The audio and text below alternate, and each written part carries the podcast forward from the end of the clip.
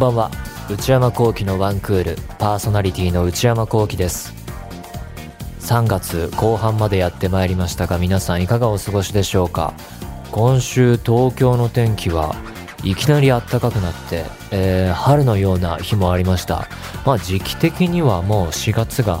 えー、近づいているということですから、まあ、妥当な線なんですかね。もう、このぐらいの時期がどんな気候かっていうのは、1年ごとに忘れちゃって、えー、天気予報で、えー、平年通りだとか、平年よりって言われても、どうだったかなっていつも思ってしまうんですが、まあ、ただ、夜は結構冷えたりするので、えー、急に冷えるとじゃあ一日どんな服装でいればいいのかっていうのはね正解が見えづらい時期かなとも思いますが、えー、最近はですね、えー、本を一冊やっと読み終わりまして小説なんですけど、えー、ミシェル・ウェルベックの「セロトニン」という小説で2019年に出た本なんですけど、えー、ウェルベックはフランスの作家で、えー、世界的に有名な人らしいんですけど僕が読んだことあるのは他に「服従」っていう、えー、小説だけで、えー、今回の作品は説明するのがちょっと話の内容をパッて言いにくいんですけど主人公は中年の40代の男性ででその人がいきなり会社はも辞めてで付き合っている彼女からもこう逃げるようにしてそこから消えてでいろんなところに行って、え、昔を思い出して浸ってみたりしていろんなことを考えるようなそんな話でで後半ちょっと、えー、大変なことが起きたりしてそんな小説だったんですけど、うん、まあ退屈せずに読み終わったので、えー、多分面白いって感じながら最後まで読んだんだろうなと振り返って思うわけですがで今回もこのセロトニン読む中では Kindle が大活躍してくれまして全部 Kindle で読んだんですけどただその結構、うん、時間的には時間がすごいかかって、えー、その実際に1日でどれくらい読んだかっていうよりは読むタイミングがなかなか、うん、習慣的に根付かなくてなんか前中学だったかな朝読書とかやってた覚えがあってああいう学校の朝この決まりきった8時半とかから10分間はみんなおのおの自分で本を用意して読みましょうとか図書館図書室で借りてきて読みましょうみたいなねああいう風に、えー、大人も自分の人生の一日の中でここで読書するって決めるとえ根付いていくのかなとまた思い出したりしましたが、えー、あとはですね最近 CM で面白いのがあってドコモの CM で i モード卒業公演っていうやつあのネットの動画で見たんですけどこれねあの i モードが終わりますよっていう予告の CM なのでだから要は終わるものとするならばその派手に宣伝しなくていいはずのものをああやって CM 作ってるのがなんか粋だなとか感じたりしたんですけどもで見てみるとめちゃくちゃ手が込んでるので素材の量が尋常じゃなくてなんかちょっと圧倒されちゃいましたけどね。で最初その動画を見るとガラケーがずらーっと並んでて、えー、二つ折りとか、えー、スライドさせるやつとかもっと昔のまっすぐなただの棒になっててえー、蓋を開いて使うようなやつだとかあのそれがカメラが動いて次々と映し出されるとああれ使ったことあるとかいやあれ憧れたなとかもうとにかくね僕も結構やられましたけど僕より上の世代30代、えー、それから40代とかにはたまらない泣くんじゃないのかなっていう CM になっててうーんまあ i モードって言われてもピンとこない世代の方も結構もういらっしゃると思いますけどその昔のガラケー時代の携帯は今みたいな形で普通にブラウザでネット見るっていう風にはなっていなくて何はともあれドコモだったらあの i モードに行って i モードの〇〇 i モードの、えー、サイトとか i モードのなんとかっていうのそこを経由しないといけない、えー、サービスの仕組みになっててあだからみんな i モードを使ってたんですねドコモユーザーならば。だからでそこからこう、えー、ガラケーで i モードでこういうことありましたよねみたいな昔、えー、よくあったシーンがどんどんどんどんどんどん映し出されていくんですけどその辺りのあるあるネタとかねメールを確かめるのにセンター問い合わせ押しまくってる姿とかねうわーってやられましたね。ああ僕はあの小学6年生で、えー、ガラケー持たされたところから携帯人生が始まってるのでそこから小中高校もまだガラケーでスマートフォンになったのは大学生の時だったと思うのでなんかもうそういうことがいろいろ蘇ってきましたね。で昔の、えー、ムービー撮ってる様とかも、えー、描かれるんですけどその辺りの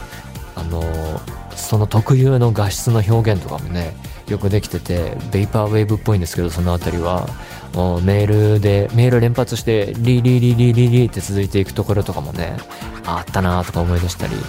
で見終わると i モードとフォーマが、えー、2026年3月に卒業しますって書いてあってあ結構先なんだなっていうのは思いましたね。なんかそこで、えー、一区切りつくみたいですけどね、はい、 FOMA っていう響きがもはや懐かしいですね、はい、最近はその i モードの卒業公演っていう動画が面白かったです。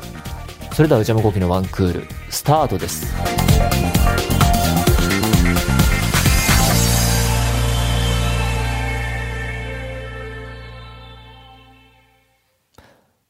内山聖輝のワンクール続いてはこちらのコーナー。新生活応援春のお便り。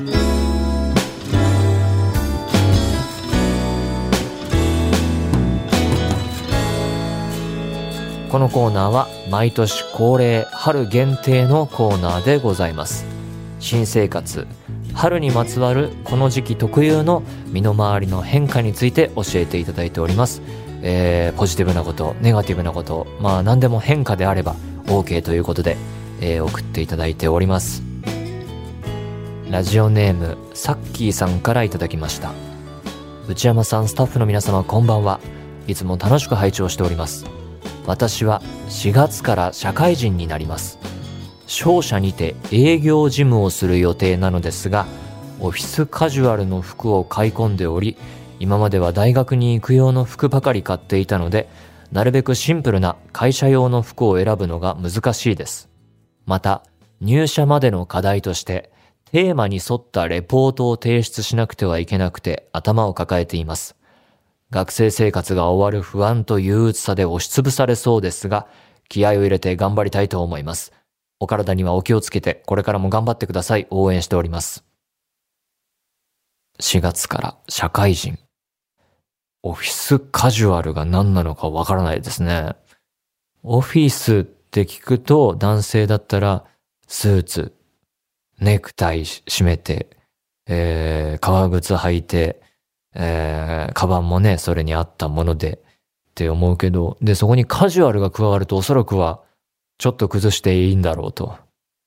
ネクタイは省いていいのか、えー、暑くなったらジャケットも省けるのか、とはいえ、襟のついたシャツは着なきゃいけないとか、ポロシャツはどうなのかとか、そんなあたりですかね。えー、で、それが女性であったらどうなるのかはもっとわからない。えーで、シンプルな会社用の服を選んでいると。入社までの課題としてテーマに沿ったレポートを提出しなくてはいけない。そういうのもあるんだ。はあ、ね。変化の時期ですからいろいろやることたくさんあって大変ですね。ラジオネーム、ハトさんからいただきました。埼玉県20代、えー、女子大学生の方。内山さん、スタッフの皆さん、こんばんは。ワンクールは高校1年生の頃から聞き始めて、現在大学4年生になる今も楽しく拝聴させていただいています。私は大学3年生になった年、1年間休学をしていたので、同級生と比べて卒業が丸々1年分遅れることになりました。コロナ禍になって以降、オンラインの授業が増えたことで、大学に行く回数が減り、友達と会いにくくなった代わりに、毎日グループ通話をしながら、課題やオンラインでゲームをしていたのですが、友達は全員この春卒業。来年からはそれぞれ社会人として働き始めてしまうため、今までのように遊ぶことができなくなってしまいました。今までは通話アプリを開けば誰かが参加したり、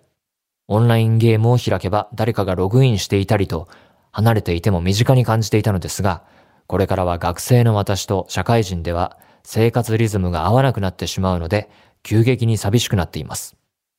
大学に入学した頃は勉強するために行くのだし、友達は二の次なんて考えていたのですが、卒業式を間近にすると私はとても友達に依存していたんだなぁと実感しました。多学年に知り合いが全くいないので、4月からは一人ぼっちの大学生活が始まります。一人でも楽しめるような何か新しく始められることなどあればアドバイスをいただきたいです。長文になりましたが読んでいただきありがとうございます。季節の変わり目ですのでご体調を崩されませぬようどうぞお大事になさってください。大学4年生になると。で、えー、ただ友達と学年が一つズレがあるので、えー、みんなこう社会人として働き始めてしまう。今までのように遊ぶことができなくなる。ただ、僕の場合は、えー、友達たちと、えー、同じように、大学卒業してみんな社会人に行くっていうルートをたどりましたけれども、みんな社会人に同じくなったとしても、業種の違いとか、それはそれでギャップはできるっていうのが体験談としてあって、もちろん先ほど、えー、読んだメールの通り、えー、みんな社会人になっ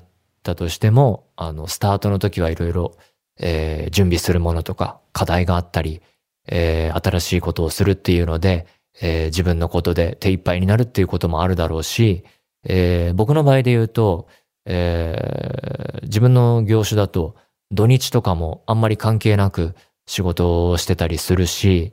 で、反対にみんなは、えー、じゃあみんなで集まろうって、えー、なると、スケジュールすり合わせるときに基本えー、週末どう？とか、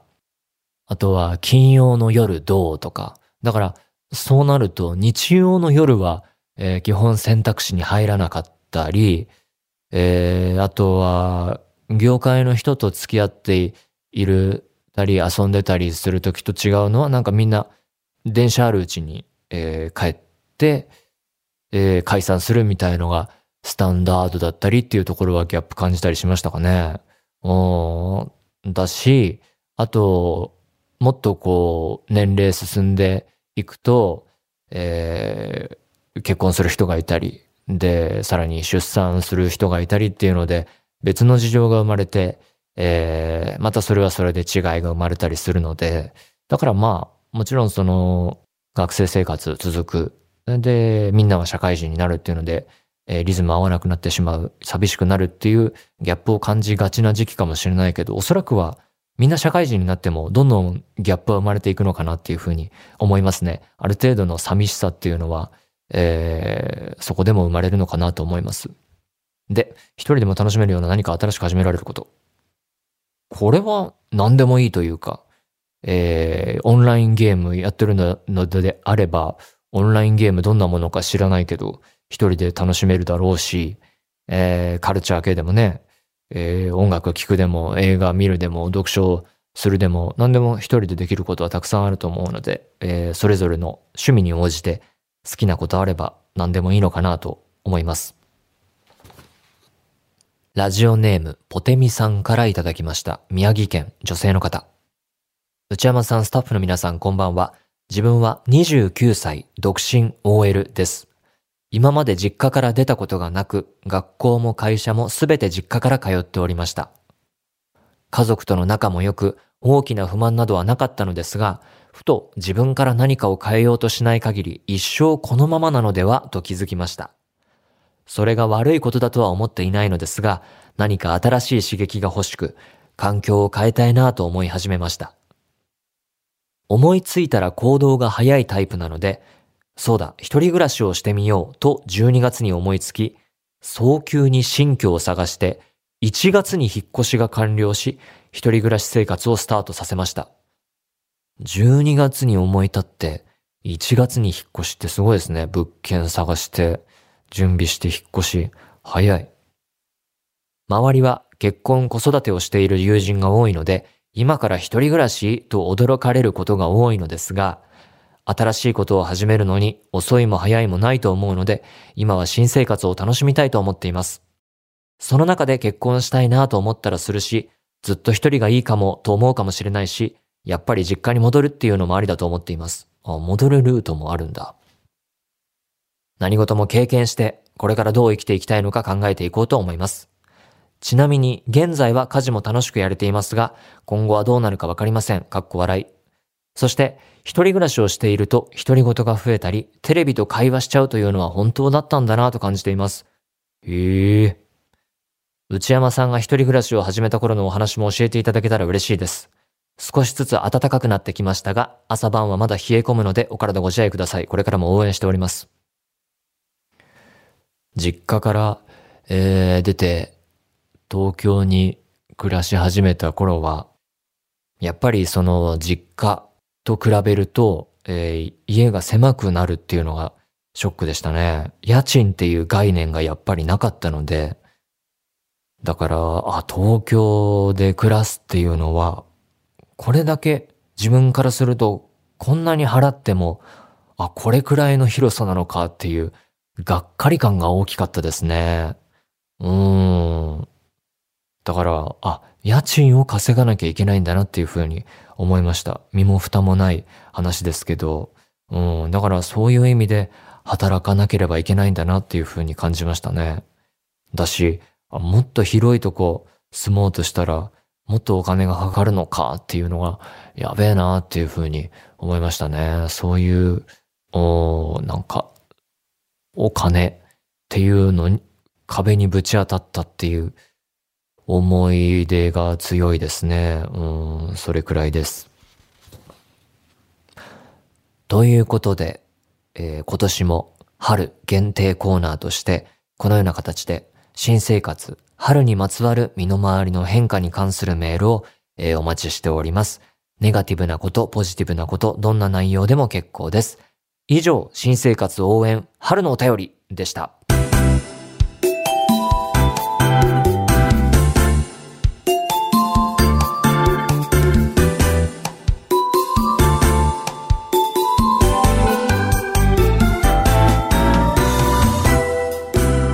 内山幸喜のワンクール。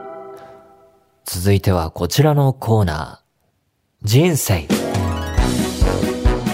このコーナーは皆さんがどんな人生を送っているのかを教えてもらうべく、一日のタイムスケジュールを送っていただいております。ラジオネーム、きなこもちさんからいただきました。愛知県、16歳女性の方。内山さん、スタッフの皆さん、こんばんは。毎週楽しく拝聴しております。私は現在カナダの公立高校に留学している高校1年生です。そんな私のある一日を送らせていただきます。7時、起床、学校、洗顔、学校の準備、ふんふん。7時15分、昼食作り。学校、前日の残りを詰めたり、サンドイッチを作ったりします。結構このコーナーやってると、自分でお弁当を朝仕込むとか前日に作っとくっていう人が多いのが目につきますね。すごいですよね。あの、テレビのサラメシ見てるみたい。7時40分。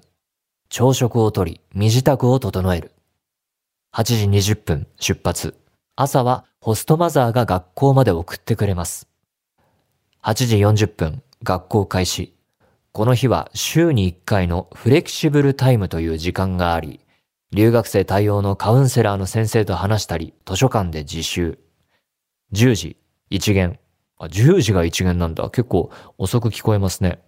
えー、音楽。かっこ、私はギターのコースを取っているので、ギターの練習。初心者なので難しい。11時10分。ホームルーム。かっこ、日本のようなホームルームではなく、心理学やメンタルケアについてのビデオ鑑賞がつまらないので、リンゴをかじりながらイヤホンを取り出し、ワンクールを視聴。それでいいのだろうか。12時、ランチタイム。かっこ、雑談しながら昼食をとり、コーラスクラブがある日だったので、少し活動、練習。12時50分、二限。ドラマクラス。かっこ、短い劇を自分たちで構成を考え、練習、発表。日本でいう演劇部のような活動をします。うん、それがえー、授業に組み込まれているんですね。14時、3限。英語。かっこカナダの先住民族について学ぶ。このクラスは日本からの留学生ばかりなので、英語と日本語が同じ比率で聞こえます。かっこ笑い。ああ、なるほど。英語だからそういうことか。15時5分、学校終了。かっこ放課後、友達とティム・ホートンズ。えー、さらにかっこカナダの有名なチェーン店。かっこ閉じ。で、ドーナツとコーヒーを買い、ビーチが近いので海を眺めながらおしゃべり、おやつタイム。これは楽しそうだな16時45分、帰宅。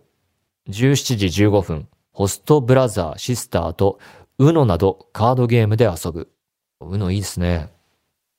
18時、ホストファミリー。他の国からの留学生と一緒に夕食をとる。後片付け。かっこ、今日はタコスでした。19時20分、宿題。英単語を覚える。21時、シャワー、歯を磨く。21時50分、両親、日本の友達に LINE などの返信。かっこ、時差が17時間もあるため、日本が昼過ぎのこのタイミングでまとめて返信しています。22時15分、音楽を聴きながら英語で日記の記入。22時40分、フリータイム、かっこ、YouTube や Netflix、アニメを見たりのんびり過ごす。24時40分、就寝。あ、ここで刻んでますね、結構。いかがだったでしょうか？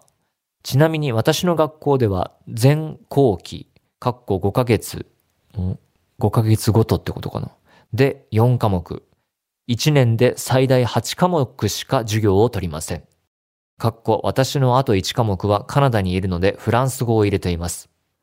そのあたりは日本の高校と全然違うなと感じます。必修などもなく選択している授業を聞けば、その人の性格、特色がなんとなくわかるためとても面白いです。長文失礼しました。これからもお体に気をつけてお仕事頑張ってください。応援しています。ということで、カナダの公立高校に留学中の高校1年生。どれくらいの期間留学予定なんですかね？で、カナダ、えー、ならではの部分も結構ありましたね。えー、10時一元で音楽でギターの練習したりとか。ただ一方で、えー、日本と変わらないタイムスケジュールの感じもあったりして、えー、違いの部分と、えー、やっぱりバンコク共通でこういうふうに、こういうふうな形式で学校生活が進んでいくんだなっていう部分もありつつの、えー、一日でしたね、えー。興味深く読ませていただきました。ということで、引き続きこのような形で皆さんの一日のタイムスケジュールを教えてください。えー、どんな人生でもね、えー、楽しみにしておりますので、メールお待ちしています。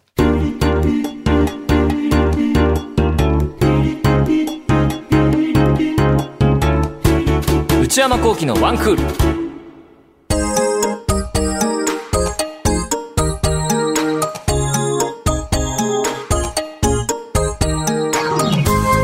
内山幸喜のワンクール、そろそろお別れのお時間です。えー、今週は、えー、新生活応援春のお便りという春恒例のコーナーを今シーズン初でやってみましたけれども、いかがでしたでしょうか？このコーナーは、えー、そもそも季節限定のコーナー欲しいな、春は何だろうって考えた時に変化、をテーマにして何かいけるんじゃないのか。えー、まあ他の番組でもなんか帯番組でありそうだなっていう意見が出たんですけど、でも、えー、ワンクールならではのコーナーになるんじゃないのかなと思って、えー、やり始めたんですけど、でも、それに加えて言うならば、自分の、えー、人生やもっと具体的に言うと仕事が何の変化もないから、春になっても学年が変わるわけじゃないし、働く場所が変わるわけでもなく、えー、業務内容が変わるわけでもないから、仕事で変化があまりにもないから、その、皆さんはどうですかっていう風な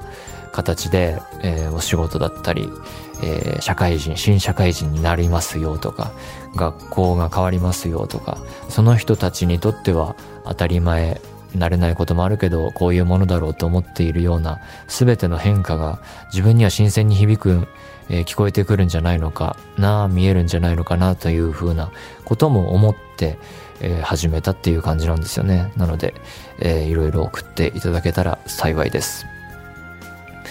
ということで、皆様からのメール引き続きお待ちしております。現在募集中のコーナーは、えー、先ほどお伝えした春限定のコーナー、新生活応援春のお便り。皆さんおすすめのローカルテレビ番組を募集するローカルどうでしょう。皆さんがどんな毎日を過ごしているのか、一日のスケジュールを教えていただく人生。こっちもね、えー、毎回面白いんですけど、面白すぎるっていうかね、なんか珍しいことをしている方、なかなかない体験をされている方、えー、すごい人たちばっかりじゃないかなっていうふうに思っちゃうってる人もいるかもしれなくて、そういう珍しい、えー、スケジュールが目立つかもしれないんですけど、コーナー趣旨としては、何でもない一日でも全然いいよっていうコーナーなので、なんかみんなそれぞれ、えー、自分にとっては、えー、普通だなとか、